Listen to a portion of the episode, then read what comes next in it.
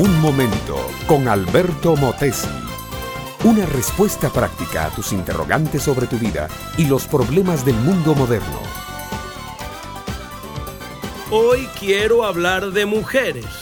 Mujeres que por alguna circunstancia especial de su vida merecieron que sus nombres sean incluidos en la mejor literatura y dejado allí para que lo lean incontables generaciones. Mujeres que dejaron un rastro en la Biblia y en la vida, a veces bueno, a veces malo. Aquella mujer era sirvienta, más que sirvienta era esclava. Había nacido en Egipto, la tierra de los faraones, los regidores del mundo de aquella época pero por azares y vicisitudes había tenido que venderse como esclava para servir a un matrimonio extranjero. Su nombre, Agar. El matrimonio era el que formaban Abraham y Sara. Hebreos, ricos, pudientes, un matrimonio fiel y feliz, pero con una sombra en su vida. No tenían hijos Sara era estéril y ambos ya avanzados en días. La falta de un hijo llegó a hacerse problema, se hizo pena profunda, obsesión. Un día Sara tomó una decisión. Usando la costumbre de aquella época, entregó a Agar a su marido Abraham la entregó como una cosa, como un mueble, como un animalito doméstico que puede regalarse sin pedirle opinión.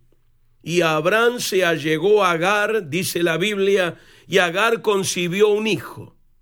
Cuando Agar, la sierva, la esclava, se sintió embarazada, se llenó de orgullo.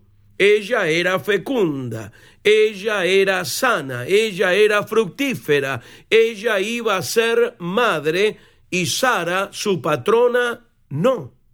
Y Agar comenzó a mirar con desprecio a su patrona. Esto excitó la ira de Sara y la muchacha decidió huir de la casa y volver a Egipto. Y Agar con el hijo en las entrañas, con ese hijo que luego habría de ser el progenitor de todos los árabes, se marchó por el desierto. En el desierto la halló el ángel de Dios, porque Dios, mi amiga, mi amigo, siempre tiene compasión de los que padecen injusticia y violencia. La halló el ángel de Dios y le dijo, Agar, tendrás un hijo y llamarás su nombre Ismael nombre que significa Dios oye, porque Dios ha oído tu aflicción, y multiplicaré tanto tu descendencia que no podrá ser contada a causa de la multitud.